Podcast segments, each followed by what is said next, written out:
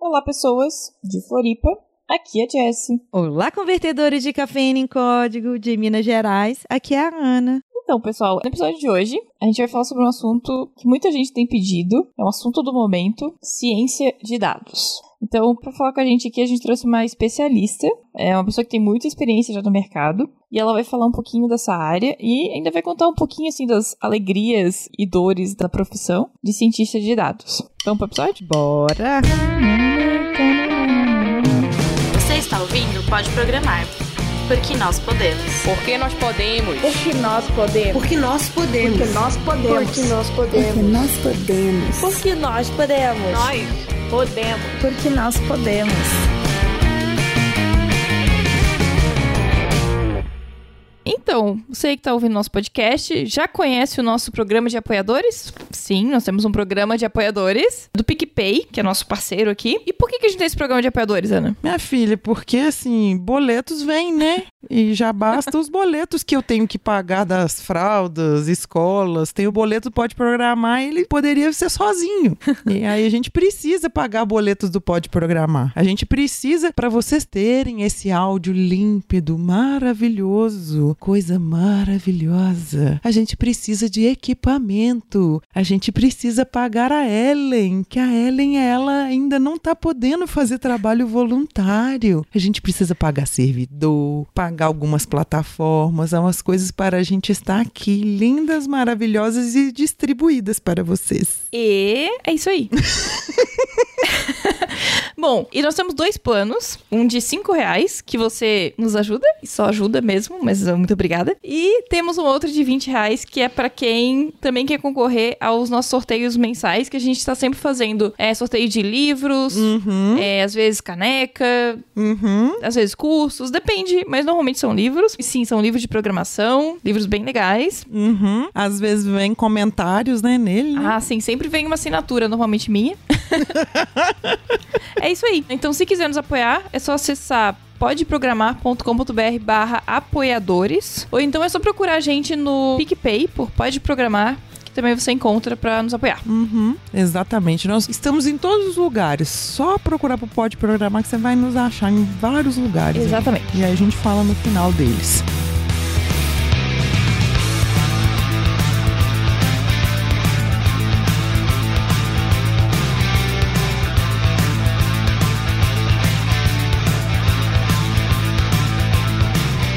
Então eu vou apresentar aqui pra vocês hoje a nossa convidada, que é a Erika. A gente trabalha junto no mesmo time, na mesma empresa. Érica, se apresente. Oi, pessoal. Oi, Ana. Oi, Jesse. É uma grande honra estar aqui com vocês no Pode Programar. Vocês certamente fazem a diferença, levam uma mensagem super positiva para a garotada que sim, nós podemos programar. Exatamente. E aí, conta mais aí do seu currículo aí pra gente, porque assim, a gente fala que a pessoa é especialista e a gente mostra que a pessoa é especialista no negócio. E temos mulheres especialistas. Atualmente, além de mãe de três filhos, sou analista de dados na RD, sou professora de ferramentas de Big Data no curso de pós-graduação em Big Data da Univale. Também fui cientista de dados na empresa DIP, uma empresa focada em Big Data. É, fui cientista de dados no Dot Digital Group, é, analista de dados na PSafe, que é uma empresa de aplicativos de segurança para celulares. E também prestei algumas consultorias para diversas empresas, assim. O bacana disso é que eu consegui, ao longo desses anos, ter a oportunidade de me aventurar em diversas verticais de negócio.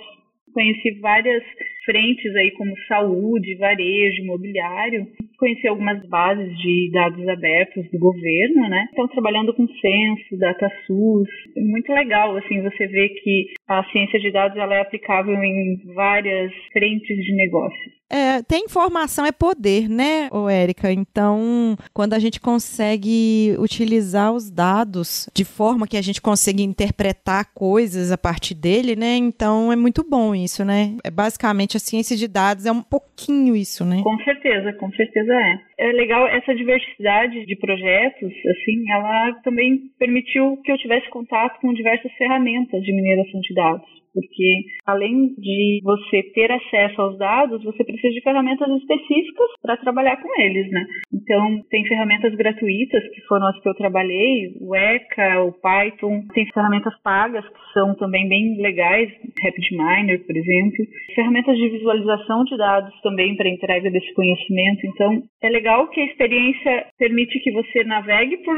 campos diferentes de negócios e por ferramentas diferentes também. Ah, isso é muito bom. E deixa eu te fazer uma pergunta, assim, começando do começo e a gente entendendo um pouquinho se tem alguma diferença, se não tem diferença, ou às vezes. É porque, assim, a gente vê alguns cargos, tipo você falou que você é analista de dados. A gente vê também cargos de cientista de dados, outro cargo também engenheiro de dados. Isso tudo dentro da área de TI, que aumenta muito o leque, às vezes, de indecisão de quem está começando. Às vezes, ah, eu quero mexer com banco de dados, eu quero mexer com SQL, mas eu tô vendo que tem Big Data, tô vendo que tem mineração de dados, aí vem analista de dados, cientista de dados, e gera uma confusão imensa Sim. nas pessoas. Então, começando sobre esses cargos, tem alguma diferença? Ou esse cargo é o nome que cada empresa que dá? Tem diferença, sim. Não tem exatamente uma linha forte que limita os cargos, né? Mas um cientista de dados, ele é mais focado em desenvolver realmente algoritmos de predição, de classificação. Então, ele fica mais focado em resultados de algoritmos, né? Um analista de dados, ele tem uma visão um pouco mais ampla, no sentido de que ele pode montar painéis, dashboards, né? Enfim, ele pode ajudar em várias frentes, não necessariamente ficar focado nos algoritmos. Não que o cientista de dados fique focado só nos algoritmos, mas ele é um profissional mais voltado a essa área. O engenheiro de dados, ele realmente está voltado para estruturar o dado. Ele é um especialista muito mais no Hadoop ali, né, nas ferramentas do banco de dados do Big Data. Não sei se a Jéssica tem uma complementação dessa minha visão, porque ela trabalha ali com engenheiros de dados bem interessante, né? Temos alguns ali na equipe que são fantásticos. No nosso caso, nosso time, a gente tem engenheiro, a gente tem cientista a gente tem analista, né? Então a gente tem os três. E aí eu acho que um pouco do que a Erika tá falando é baseado nessa nossa vivência do nosso time. Então o engenheiro tá mais para dar o suporte em tecnologia mesmo. Então ele vai dar a infraestrutura para que os cientistas e analistas possam trabalhar. Enquanto os analistas mostram mais o dado lá no final e os cientistas às vezes trabalham mais um pouco no estudo desses dados e algoritmos. E não que o analista também não faça isso, né, Erika? Eu acho que também ali, pelo menos, o nosso se mistura um pouco, né? Sim, eu acredito que o cientista de dados ali no nosso time está mais uma questão mesmo de experiência na empresa, né? Mas eu acho que todos nós ali da equipe somos capacitados como analistas a implementar soluções com machine learning, focado em ciência de dados, né? Uhum.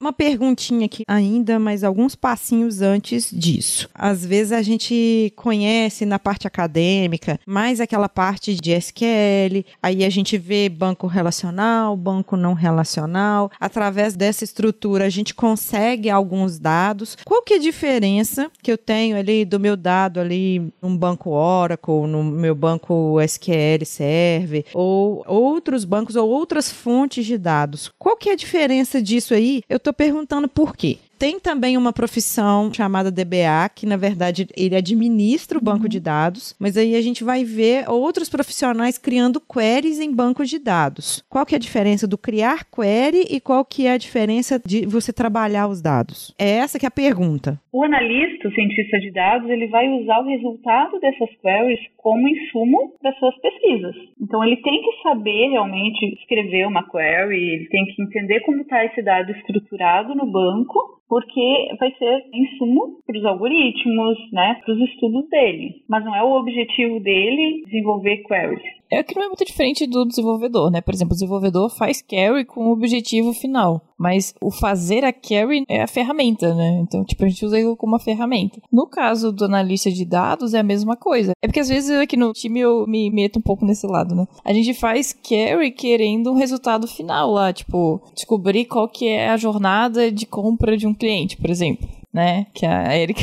entende mais isso do que eu. Mas, no final, o que a gente quer é aprender com esses dados. Enquanto, talvez o DBA, ele vai trabalhar mais na performance do banco. Ele se aproxima mais lá do nosso time de engenheiros de dados, né? Permitir com que eu possa trabalhar. E dificilmente uma query vai trazer essa resposta diretamente, né? Ela traz o dado, mas o analista, o cientista, ele vai usar esse dado para encontrar a resposta. Difícil que o dado lhe traga em si só a resposta. Entendi. Perfeito. Maravilhoso. Érica, a gente vai fazer umas perguntas aqui meio, entre aspas, bestas, porque nenhuma pergunta é besta, mas, mas para quem tá começando mesmo, não sabe nada, tá ouvindo esse podcast, tipo, caiu de paraquedas. Mas para você, assim, né, o que é ciência de dados? Não, não é uma pergunta besta, é uma pergunta que cabe bem ao contexto. Afinal, falar de ciência de dados sem definir vai ficar perdido, né? Então vamos lá. Na minha concepção, a ciência de dados é um estudo que busca identificar padrões e correlação em conjunto de dados. Não precisa ser ligado ao Big Data, necessariamente. Pode ser conjunto de dados pequenos também, né? O que acontece? Visando uma entrega de um novo conhecimento, algo que vai trazer algum valor para o cliente. Então, assim, pode ser uma análise superficial, né, entendendo assim as medidas estatísticas básicas, como média, desvio padrão, etc., até uma complexa estrutura de predição ou classificação. E aí entram os algoritmos de machine learning. Dependendo da necessidade do cliente, do tempo, do orçamento do projeto, tudo isso vai variar realmente de projeto para projeto. Mas tem uma variável interessante também aí, que é o potencial contido na massa de dados. Eu gosto de pensar nesse potencial comparando eles com a energia potencial lá da física. Olha!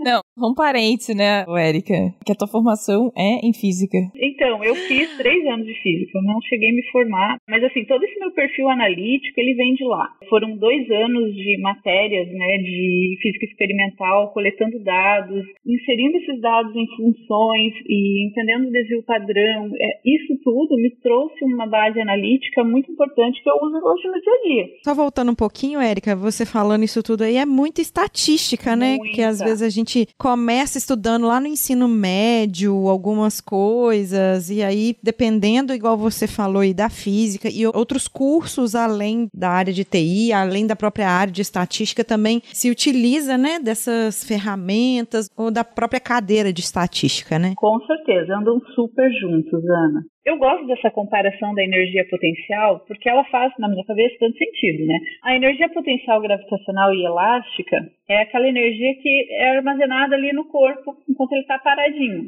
Essa energia ela fica armazenada até que um evento libere ela, certo? E no caso ali do potencial dos dados, esse evento é exatamente a ciência de dados. Então, tá o dado ali paradinho, com o potencial conhecimento dentro dele, vem a ciência de dados e explode aquele dado em conhecimento. Que comparação maravilhosa. Quando fala essas coisas, sabe, gente, meu lado nerd também sobe aqui. E aí, no caso, você tá falando da física em si, aí eu começo a pensar na biofísica, sabe? Porque a minha formação na área da saúde, mas eu não vou entrar nessa comparação aí, senão a gente vai mudar o nosso foco. Ana, e sabe o que é legal? É que o contrário assim, do que muitos pensam, ela não é uma ciência nova, não. Tá? O que a gente tem hoje é a possibilidade de acesso muito maior aos dados e ferramentas que permitem com que muita gente faça ciência de dados. Mas algoritmos de predição, de classificação, eles são bem antigos. Para ter ideia, os algoritmos genéticos eles começaram a ser desenvolvidos na década de 1960. Né? Então, assim, não é algo desse século, é algo bem mais antigo. Se a gente pensar, por exemplo, o que você está falando aí, a gente tem, por exemplo, que as pessoas às vezes nem prestam atenção que isso é ciência de dados. A gente tem aí um período inteiro, quando a gente ouve, por exemplo, na previsão do tempo, falando: olha, essa foi a noite ou o dia mais frio do ano nos últimos X anos, ou a mais quente, ou que houve isso. Tem toda uma coleção de dados para falar isso. E o que você está falando, tem dados de predição aí que aí você vai conseguir também prever algumas coisas, igual em cima do aquecimento global. Você consegue ver coisas muito maiores e amplas por causa de pequenos dados armazenados, né? Sim, sim. Até o departamento de meteorologia, ele fica, né,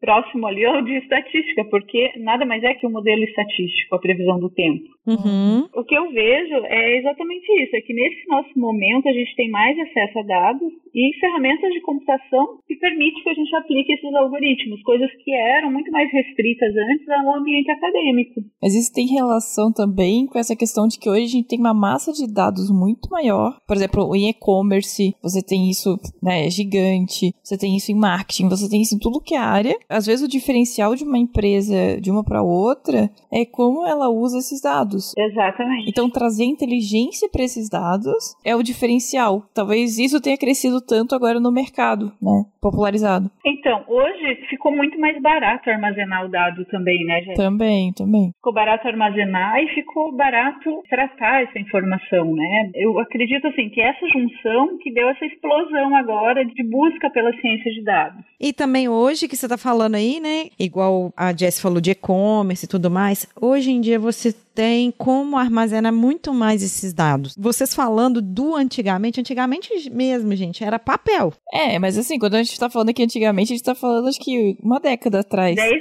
anos. Claro, claro. Igual você falou que vocês ficam tentando entender a jornada do cliente, né? Você não tinha, igual vocês estão falando aí, há pouco tempo atrás. Pouco tempo é 10 anos. Cada vez mais você consegue agregar e guardar mais informações como se fosse uma migalha de pão, né? Eu acho que foi construído, Ana, junto com a tecnologia, uma mentalidade de análise. Essa análise, eu acho que ela estava mais restrita a ambientes acadêmicos, a censos do governo, né? O barateamento do custo de armazenamento, eu acho que junto com essa mentalidade de análise, fulminou nessa explosão de todo mundo quer fazer a ciência de dados, que faz todo sentido, não tem nada errado em todo mundo querer fazer, tá? É ótimo isso. Mas assim, quando eu fazia faculdade, eu armazenava as minhas coisas em um disquete.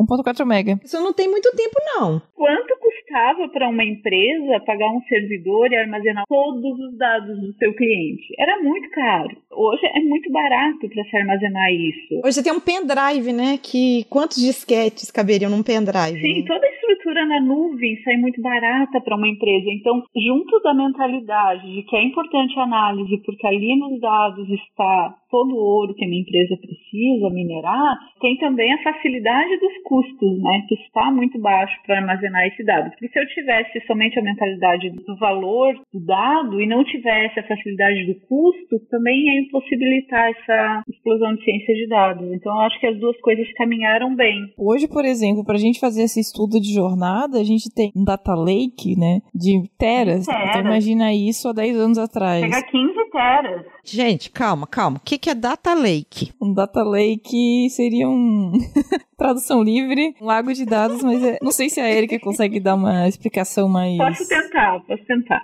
Então, eu vou falar um pouquinho de dataset, porque o data lake basicamente é um conjunto de datasets, certo, Jess?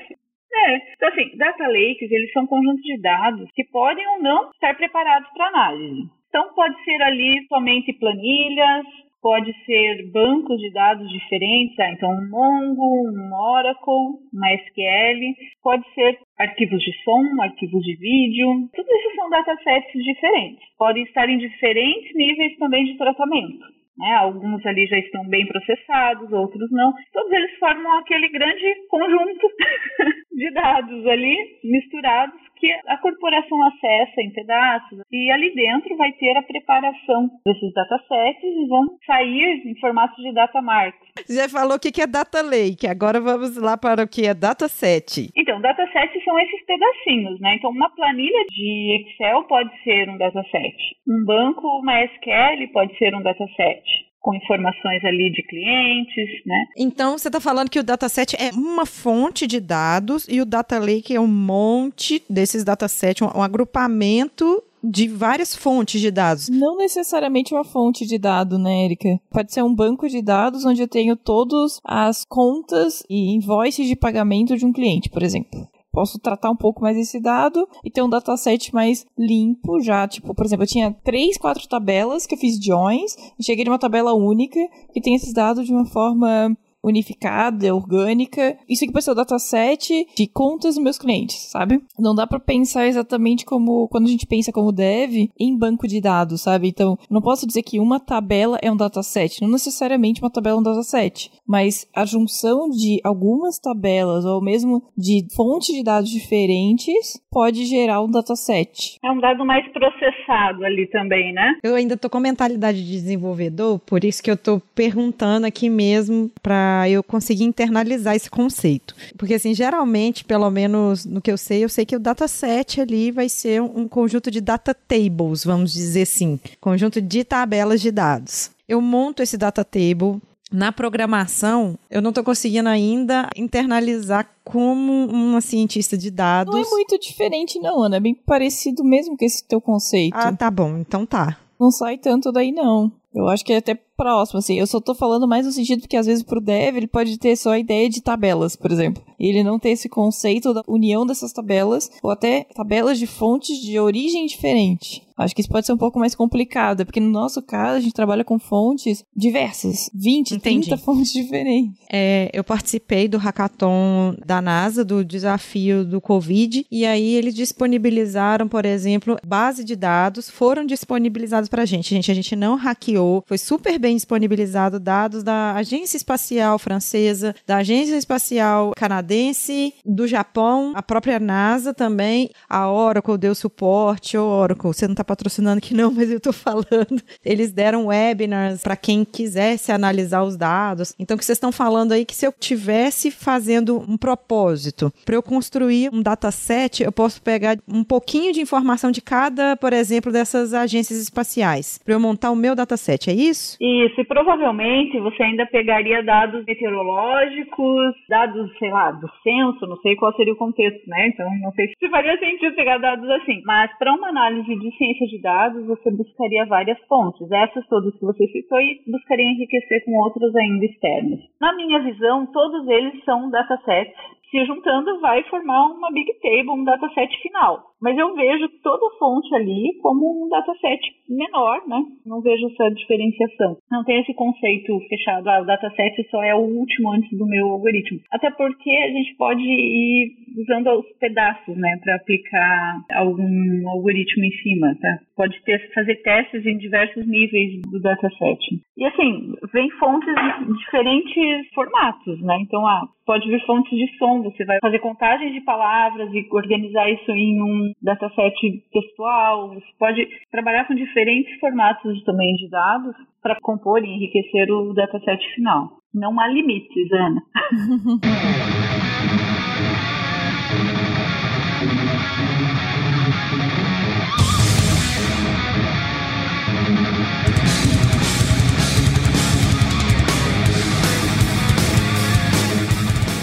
gente está falando de estatística, há um conceito matemático em cima disso. Uma das coisas que mais a gente ouve falando, não estou na área de TI porque envolve matemática, eu sou péssima em matemática. O que, que é a diferença de eu falar que eu sou péssima em matemática e, no caso, estatística e dados terem conceito matemático? Você entendeu aí? Você que é da física, você, acho que você vai conseguir explicar melhor isso.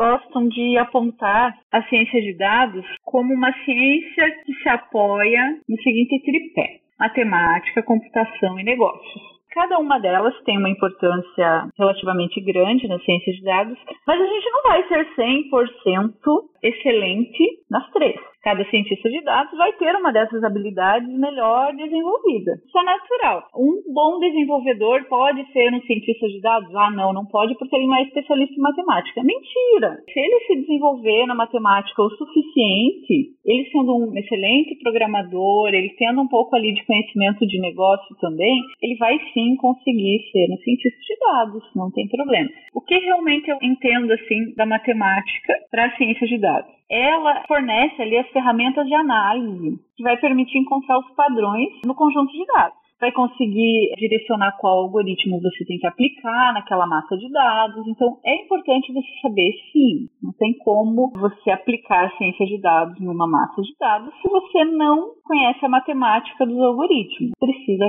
conhecer. A programação ela é essencial também, porque ela é uma ferramenta para você conseguir aplicar os algoritmos. Se você for aplicar na mão, você vai sofrer um pouquinho. um pouquinho?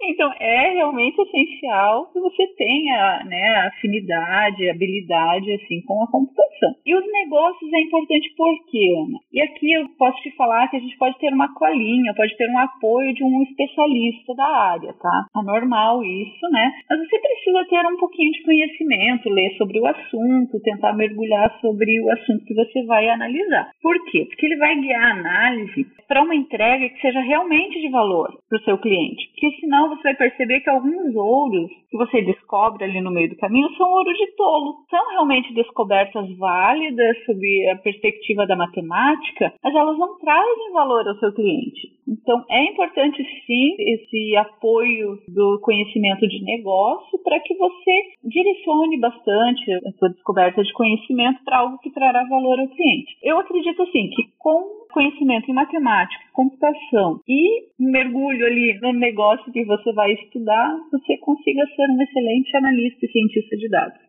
É o super-herói, né, Erika? Só que é como a Erika falou, né? Não adianta, você provavelmente vai ser bom em alguma dessas três coisas. Principalmente nas duas primeiras, que a terceira é meio que. Às vezes você vê também mais uma característica pessoal, né? Eu acredito assim, uma pessoa que trabalhou a vida inteira no setor imobiliário, se ele desenvolver a capacidade de computação e matemática, ele vai ser o cientista de dados ideal para uma imobiliária, né? Ok, legal, mas é muito difícil você chegar nesse profissional. Mas ele vai ser também um profissional restrito, né? Que ele não vai conseguir navegar em outras verticais de negócio. Isso é também algo limitador.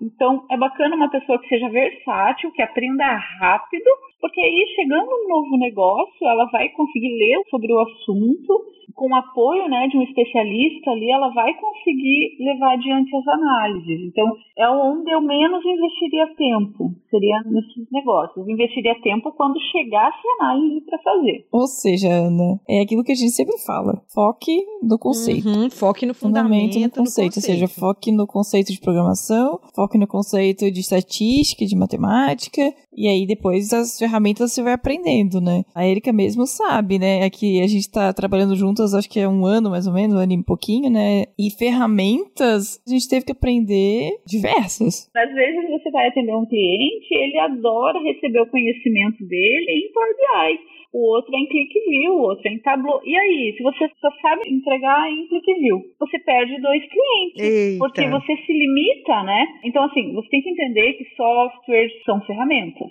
Você não pode se apegar àquilo, se fechar, né? Tem que realmente estar aberto às opções. Coração aberto ali, né? É, e às vezes, no final, o cliente só quer uma planilha do Excel também, né, Erika?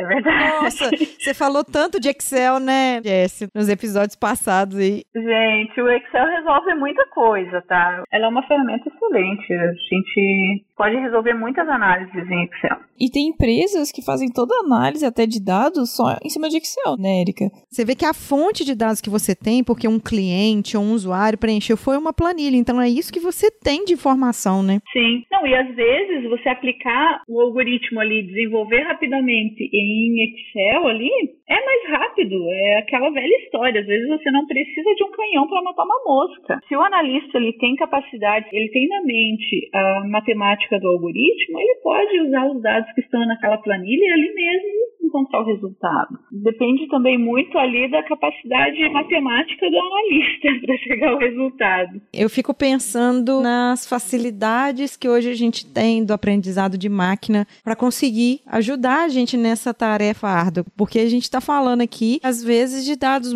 um pouco mais restritos e tudo mais. Mas às vezes eu quero fazer alguma operação, por exemplo, que eu quero saber estudos globais, eu quero saber um monte de coisa e às vezes eu sozinha não vou conseguir fazer isso. E por que não gerar um modelo para ser utilizado, sabe? O que eu estou querendo dizer assim, a ajuda, por exemplo, do aprendizado de máquina. Porque, assim, o que a gente estava falando aqui, um pouco, né? De alguns dados um pouco mais restritos. Mas às vezes a gente precisa de uma gama muito maior e às vezes tem as facilidades que a inteligência artificial vai trazer pra gente. Aí eu queria saber se você usa. Eu já estou aí avançando aí, no caso, as tecnologias, né? A gente está falando Excel aí agora avançando um pouquinho mais. Então, a gente tem os algoritmos de machine learning, eles são três tipos, assim, basicamente, que é o de classificação, né? o de clusterização e o de sumarização. Basicamente esses três grupos, né? A gente é, usa bastante, eu já usei em vários projetos que eu participei. Hoje na RD a gente também está buscando aplicar um modelo desses, mas assim, tem várias opções de algoritmo, várias. a gente pode aplicar em vários tipos de negócio. Então, por exemplo, classificar clientes com maior potencial de aderência ao produto. Como a gente vai fazer isso, Ana? A gente vai entender qual tem sido o comportamento desses clientes ao longo dos anos. Então, a gente vai usar uma série histórica de comportamento deles. A gente vai classificar, selecionar aqueles melhores clientes, aqueles que tiveram maior aderência, aqueles que conseguiram comprar o seu produto e se tornar cliente rapidamente, com menor custo de gasto para conseguir conquistá-lo. E a gente vai entender quais foram os padrões aplicados a esse cliente. Provavelmente ele vai ter um padrão. Tendo essa informação, tendo esse modelo de qual é o melhor tipo de cliente, quais foram as ações tomadas diante desse cliente para que ele se tornasse um parceiro, a gente vai conseguir observar no comportamento de clientes novos que vão entrando, potenciais clientes que vão entrando, se aquele cara ali ele tem aderência ou não. Então essa seria uma aplicação, por exemplo, né?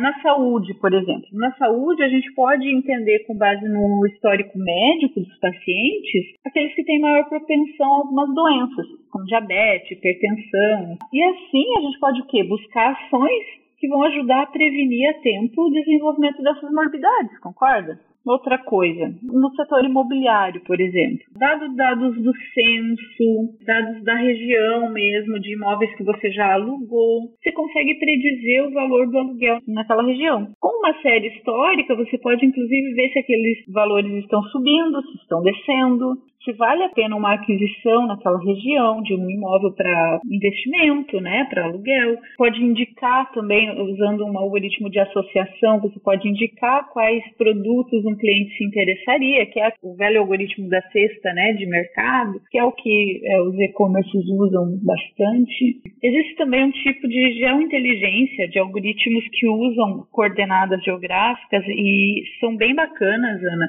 esses algoritmos de geointeligência, eles trazem correlações, índices, baseados realmente em localização, né? Então, com dados de censo, esses algoritmos são fantásticos, tá? A gente fez alguns trabalhos já usando essas informações e eles são algoritmos bem acurados, porque dados de censo, eles contam toda a história, todo o contexto da região, né? E isso diz muito sobre o indivíduo. Então, por exemplo, quando você tem informação sobre uma pessoa, se você tem o um endereço dela, você pode enriquecer aquela informação da pessoa com todo o contexto socioeconômico que está atrelado ao censo no endereço, entende? Porque, enfim, o meio diz muito sobre o que a gente é, sobre nossos hábitos. Essas informações enriquecem o modelo e permitem que você trace perfis, perfis de cliente, né? Perfis de saúde, enfim. Eu fico muito preocupada, às vezes, da falta de uso ou então às vezes do mau uso das informações. Quando eu falei que ele tem poder, a gente até fez um episódio falando de hackeando dados públicos, justamente para falar da utilização aí do portal da transparência,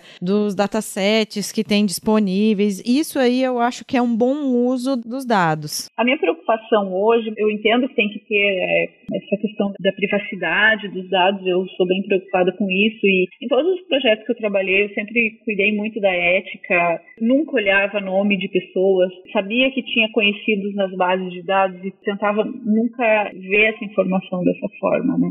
Realmente a gente precisa ter uma ética nesse trabalho, porque a gente tem acesso à informação privilegiada, né? Mas muito mais preocupada que isso, assim, eu fico preocupada com o poder seletivo dos algoritmos, porque os algoritmos eles são extremamente preconceituosos. Olha, tá aí um bom tema pra gente falar, hein? Eu descobri isso, tipo, eu estava trabalhando já há um ano na área. Quando eu realmente me toquei dessa situação, que os algoritmos são preconceituosos e refletem todo o preconceito social no seu resultado, eu fui muito mais cuidadosa. Então, quando eu falo de pegar os dados do censo e enriquecer a informação de uma pessoa, eu tenho que lembrar que ali são dados socioeconômicos e se eu estou usando aquele algoritmo para prever, por exemplo, se uma pessoa é adequada a uma vaga de emprego, talvez essa situação seja errada, porque talvez na minha base de funcionários eu só tenha funcionários da cor branca, por exemplo. E naquela região que eu selecionei o candidato, a maioria dos moradores são pessoas negras.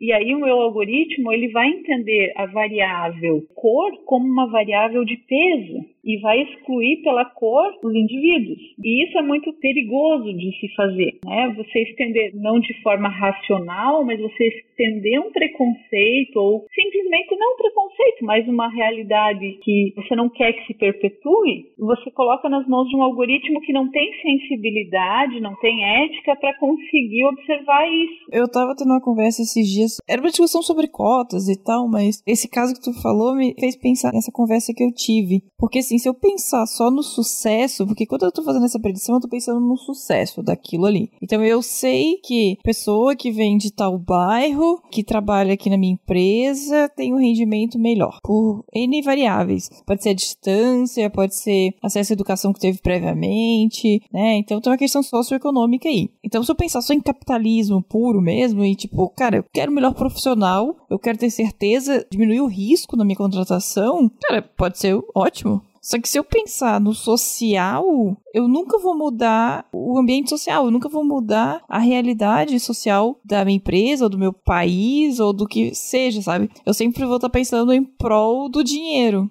Eu estava lendo ontem muita diferença do empreendedorismo em si, a gente conhece que visa lucro através de dinheiro, né? Através de bens, e do empreendedorismo social. E o que vocês estão falando aí é muito uma questão que eu levanto demais, é a questão da diversidade num contexto geral. E por que que a diversidade ela traz sucesso para a gente, para alguma coisa, e às vezes os dados eles não conseguem reconhecer isso. Justamente porque não tem o lado humano ali dos dados, do aprendizado de máquina, né? Em vários cursos, palestras que eu participei, dificilmente esse tema é levantado. E na minha opinião, ele deveria ser debatido com muito mais afinco, assim, porque, por exemplo, algoritmos que hoje liberam crédito. Muitas empresas de liberação de crédito estão usando algoritmos. Não tem mais um analista que olha lá. Eles só jogam as informações e a máquina responde se o indivíduo é qualificado ou não é qualificado para o crédito não se tem hoje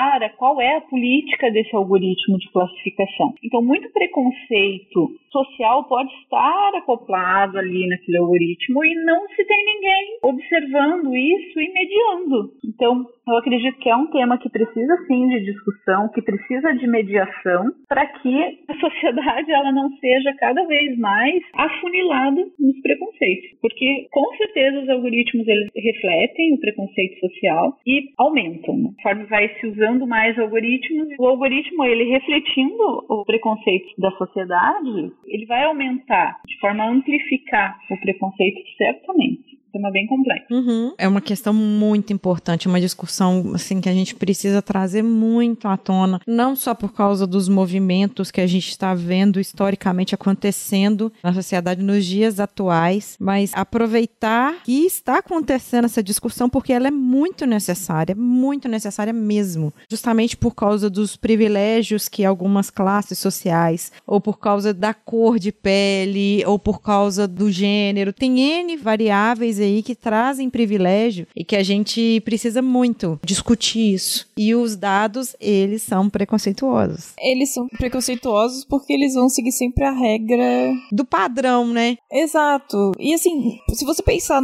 analiticamente, né, sem levar o emocional em conta, não tá errado, sabe? É que ele reflete exatamente a sociedade. Exato. A sociedade ela tem problemas. Sim. E quem tem que mediar isso e tentar mudar é o ser humano, não é a máquina, porque a máquina ela não vai ter a sensibilidade, a ética para observar que isso está errado e reajustar o algoritmo para então acolher todo mundo. A máquina trabalha por comando e controle, né? É igual pensar assim: imagina que eu tenho um algoritmo que fica fazendo análise prévia de currículos para uma vaga e a vaga é para desenvolvedor de software. E eu sei que a maioria das pessoas que eu contrato são homens brancos vindo de universidade X. Mas, dentro desse contexto, pode ser que eu nunca seja contratado, entende? Exato. E isso não quer dizer que eu seja uma profissional ruim. Significa que o algoritmo, ele quer tentando ter o melhor aproveitamento possível, ele não vai me dar nenhuma chance de eu passar de etapa no processo seletivo. Porque ele não sabe, e aí entra o pulo do gato do cientista de dados, tá? Porque ele não tem uma variável que indica que, na verdade, a quantidade de pessoas do sexo masculino que estão lá, ela é relativa à quantidade de currículos masculinos que recebeu durante todo o processo seletivo. Então, a gente tem ferramentas sim para balancear esse tipo de preconceito, para diminuir isso, né? Para também selecionar variáveis que a gente já olha e fala, opa, essas variáveis elas são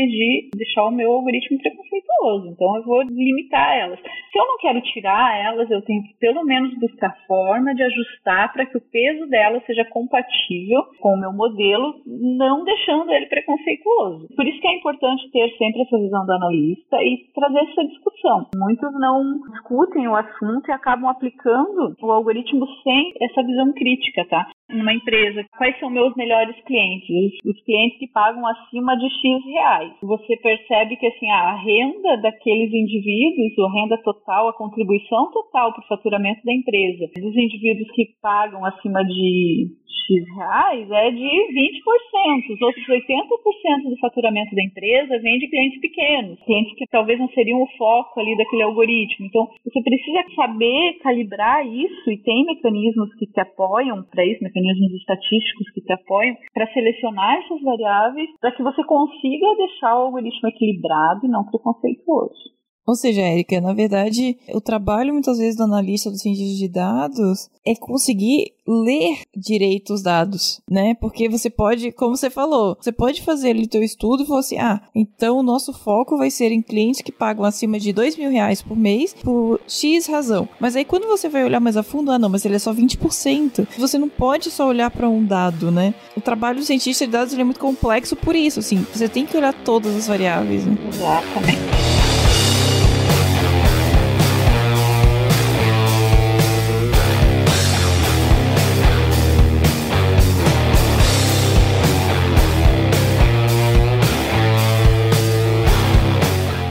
Acho que essa discussão ela tem que vir muito à tona e você que está ouvindo a gente aqui vai começar a pensar, nossa, apaixonei muito por essa área, quero entender melhor. Nem estou falando assim de às vezes se tornar um cientista de dados, analista ou engenheiro de dados, mas eu quero entender melhor essa área. Como que eu faço para me tornar então um cientista de dados? Olha, será ótimo se um monte de gente sonhar em ser um cientista de dados, porque a área é muito carente de profissionais, tá? Tem bastante oportunidade no mercado, então é bacana que as pessoas se interessem, é uma área apaixonante realmente, a gente tem possibilidade de trabalhar com muitas coisas diferentes.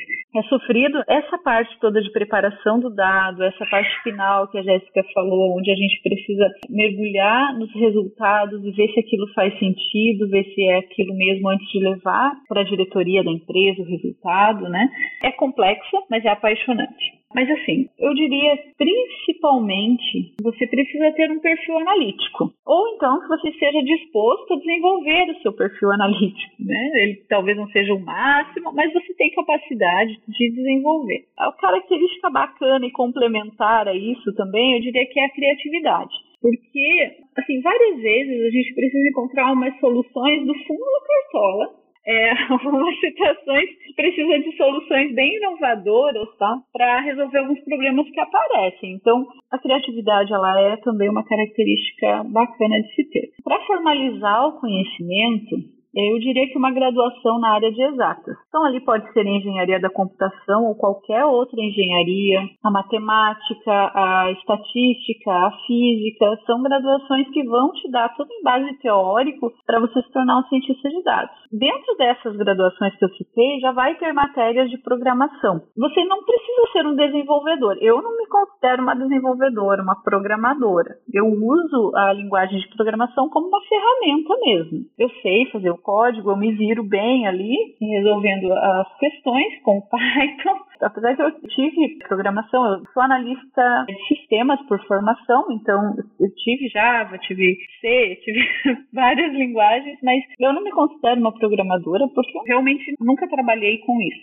Mas é uma ferramenta essencial que vai te ajudar a aplicar todos os algoritmos matemáticos nos dados. Então, sim, você vai precisar aprender a programar, não tem jeito de fugir. Também, assim, eu indicaria você ter um mentor, ter uma pessoa que te indique o caminho, tá? Eu tive duas pessoas que foram muito importantes, foi o Rafael Costa. Hoje o Rafael Costa ele é meu diretor na RD, ele foi meu diretor no DOT Group também. E tive o Denis Coelho. São duas pessoas fantásticas na área, têm conhecimento muito bacana em machine learning, então eu consegui aprender muito com eles. E até hoje eles são minhas referências no assunto. Se tem algum livro diferente, ou se eu estou precisando de alguma dica, ou se eu tenho alguma dúvida, eles são as pessoas com quem eu converso sobre o assunto. Assim. Então é bem legal se você tiver um indivíduo desse para te dar uma ajuda. Te dá o caminho das pedras, né? Você não precisa estar tá sozinho nessa trilha, né? Isso aí. Só falando que o Rafa também é meu diretor, né? Então.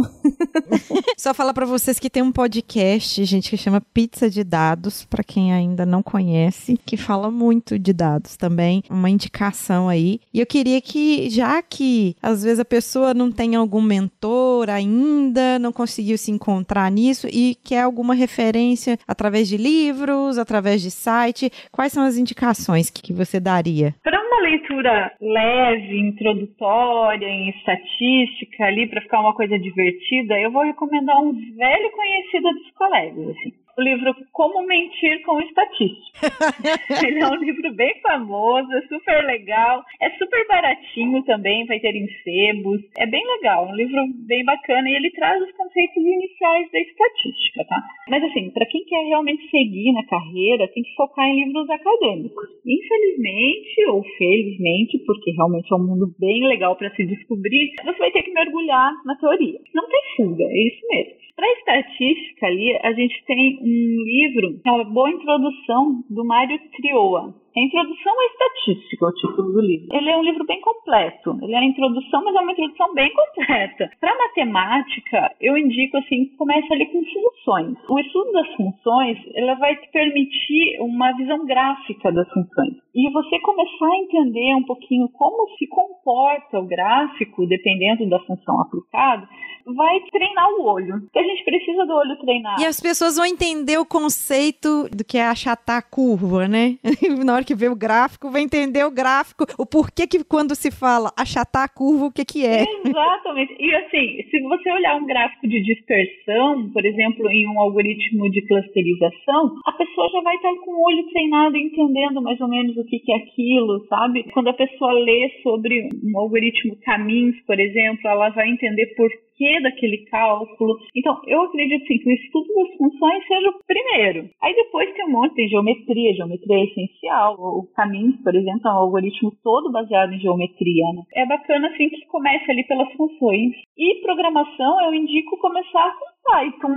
Eu acho que é uma linguagem de script, ela é uma linguagem completa, mas é uma boa linguagem para você fazer scripts, que é o que eu uso geralmente. E aí dentro do Python você vai ter toda uma biblioteca voltada, várias bibliotecas na verdade, voltada para a ciência de dados. E o Pandas é o melhor do mundo, né? Tem a Scikit-Learn, tem várias bibliotecas focadas ali, mas certamente você vai começar com Pandas. E a estrutura do Pandas, ela é uma estrutura de Big Table, é uma estrutura de Excel, sabe? Você vai conseguir conseguir fazer agrupamentos e tal, vai te dar uma visualização bem legal do dado, como se fosse um CSV. Gente, olha, eu tenho feito cada coisa com panos. Fantástico. E né? também tem, vocês estão falando aí, a, talvez seja mais de mercado. É, eu não tenho certeza. Vocês comentem aí essa comparação que eu vou fazer. Eu tô vendo o R vindo para o mercado agora, mas o R ele ainda está muito no ambiente muito mais acadêmico e o Python está muito mais no mercado mesmo corporativo. Às vezes eu estou super enganada do que eu estou falando, mas é uma impressão que eu tenho, talvez pelas otimizações de bibliotecas que tem do Python, talvez para essa coisa de visualização corporativa. Isso, e a integração do Python com o ambiente Big Data, ela está muito avançada, né? No R a gente não tem isso. Mas vou te dizer, meus amigos estatísticos, a maioria usam R, tá? Ele é bem famoso entre os estatísticos. Querendo ou não, é um pouco acadêmico, né? Que eu tô falando. Os estatísticos estão ali na academia. Outra ferramenta bacana que é visual e é gratuita é o WECA, é W-E-K-A. WECA. Ele é desenvolvido na Universidade de Waikato, na Nova Zelândia. É uma ferramenta excepcional. A base dela é toda em Java. Ele tem plugins em Java para você acoplar no seu código de forma gratuita. É bem bacana, mas tem a parte visual também. Então, para quem está aprendendo a lidar com algoritmos de machine learning, é legal usar essa ferramenta porque ela é mais fácil, em teoria, de você visualizar o que você está fazendo. Ela só não é uma boa ferramenta para preparação do dado. Aí você vai ter que preparar o dado no Excel, no Python. É que se você for preparar o dado em Python, você vai fazer todo o processo em Python, em teoria. Mas se for uma base não muito grande, você pode preparar é, ele no Excel da vida e você pode tentar aplicar o machine learning usando o ECA. É uma ferramenta legal para aprendizado, tá? Nós vamos deixar os links, tá, gente? Para quem às vezes ficou meio perdido aí com tanto nome, com tanta referência, a Erika, ela tá deixando já muita coisa aqui pra gente e ela vai deixar os links, ela e a gente, né? As referências do Pode Programa passado aí, que a gente falou, de Machine Learning, é, de Deep Learning, também de hackeando dados públicos, que a gente falou um pouquinho dessas coisas. De vídeo, eu costumo assistir bastante TEDx, adoro, sempre tem profissionais bem ligados na área e acho interessante assim a gente ter várias visões da gente conseguir direcionar e realmente pescar algumas ideias novas, porque essa área é uma área que muda muito, que aparecem muitas ferramentas novas e a gente precisa sempre se atualizar. E assim, mais alguma indicação, mais alguma coisa? Fale pra gente a indicação maior, onde que as pessoas podem te achar aí nas interwebs? Ah, legal. Eu tenho meu LinkedIn, é erica.velter mesmo. Por ali que as pessoas podem te encontrar ali, por exemplo, para te convidar para uma palestra, para convidar para uma live, para ser mentora. Pode ser, tô aceitando. Se às vezes quiser aí uma ideia da Érica, chama ela lá no LinkedIn, conversa com ela que ela pode colocar mais fontes para vocês, porque ela tem um filhinho muito pequeno, igual eu, eu sei que é muito restrito o tempo dela, mas às vezes um pouquinho aqui, um pouquinho ali, ela pode dar uma esticadinha e ajudar Com vocês. certeza. Eu sou bem disponível dentro do que eu consigo, eu respondo. Para mim é um prazer. Como eu falei, a área é muito carente de profissionais, então ter pessoas novas no pedaço é sempre muito interessante. É muito importante trazer pessoas inteligentes, capacitadas e que tenham vontade de se capacitar, sabe? Às vezes não conhece muito matemática, mas tem vontade. Eu vou dizer que a vontade, se ela for genuína, ela já basta para iniciar. Depois muito suor, né? Exatamente. Mas também tem muitas conquistas legais. É muito gostoso quando a gente encontra insights que acabam, às vezes, mudando o rumo da empresa, sabe? Trazendo um valor importantíssimo. Eu acho que isso é, compensa todo o suor, não tem problema. E o foco no final das contas é sempre entregar valor, né, Erika? O caminho é dolorido, mas é entregar valor no final. E isso aqui é a nossa recompensa. Além do salário, é claro. Exatamente. Na verdade, a iniciativa pública é uma iniciativa mais leve nisso, de cobrar a entrega de valor. A iniciativa privada você realmente precisa entregar, porque todo mundo precisa capitalizar, né? Dar clientes, precificar as coisas, faz parte do mundo e não é errado. Tá certo, tem que conseguir isso. Todo mundo tem os boletos para pagar, né? E você levar valor para a empresa, a empresa conseguindo crescer, conseguindo se desenvolver a partir daquela sua entrega de valor, certamente vai impactar, né, para todos os funcionários. Isso é positivo. Eu fico tão feliz com esse tipo de reconhecimento e quando a gente sabe que a gente não é só mais um numa multidão de funcionários de uma empresa e que a empresa reconhece o nosso valor como único, eu fico muito feliz mesmo quando a gente tem isso. Então, pessoas que têm empresas aí, valorizem as pessoas. De alguma forma, mostrem para elas que elas têm valor. Nem que seja um feedback simples, né? É, nem que seja um feedback, porque tem empresa que não dá. É com essa que a gente fecha, encerra aqui. Agradece muito a Érica nessa correria dela de maternidade. Eu só queria falar um negócio, tá? A Érica, ela tá em casa com três filhos, tentando trabalhar. então, tipo, é foda. A Ana sabe, a Ana tá com dois também em casa. E é eu e marido, a gente trabalhando em reunião o tempo inteiro, conversa com o cliente o tempo inteiro. É um desafio.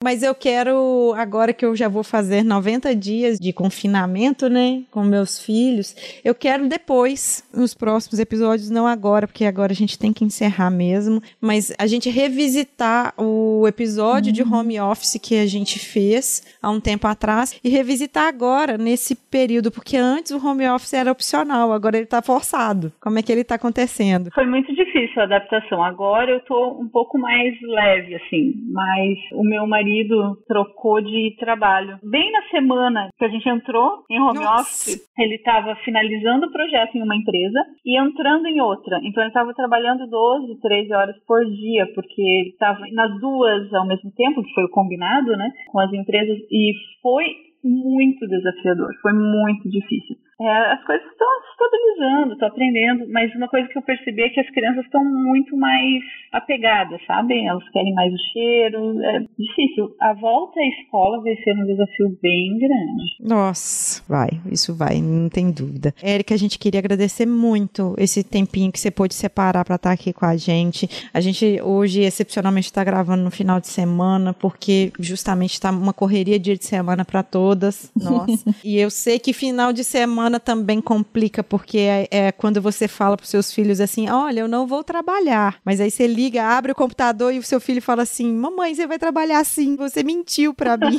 é isso que eu ouvi hoje. Bem assim. Mas eu queria agradecer muito. Obrigada, Ana, Jéssica. E sentir muito honrada por você estar aqui com a gente. Imagine, foi um prazer enorme mesmo. Eu espero ter inspirado alguém a entrar na área. Vai ser fantástico se isso acontecer. É muito bacana o podcast de vocês. Eu fico muito feliz de conhecer a Jéssica e agora ter te conhecido. Tenho muito orgulho de trabalhar e conhecer ela, porque assim, admiro demais. Eu acho que o mundo precisa de pessoas como vocês e principalmente de mulheres como vocês, que são dedicadas, inteligentes e botam a mão na massa para fazer a diferença. Parabéns e obrigada mesmo por terem me convidado. Adorei.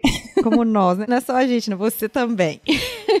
Porque você também está criando. Ah, mas vocês fazem muito mais. Nada, cada um cria sua legião de alguma forma. Você já tem três aí na sua casa que estão ajudando muito, eu tenho certeza. Vão ajudar muito no futuro. Então, um beijo para todo mundo. Uma boa semana. Até o próximo episódio. Se tudo aí conspirar a favor, tá, gente? Por favor, quem puder, fique em casa. Use máscara, lava a mão, use álcool em gel. Por favor, todo mundo aí. Precisamos de mais gente acessando dados de forma ética, de forma que vai trazer muitos benefícios para a sociedade, tá? Tchau para você. Tchau, pessoal. Até o próximo episódio.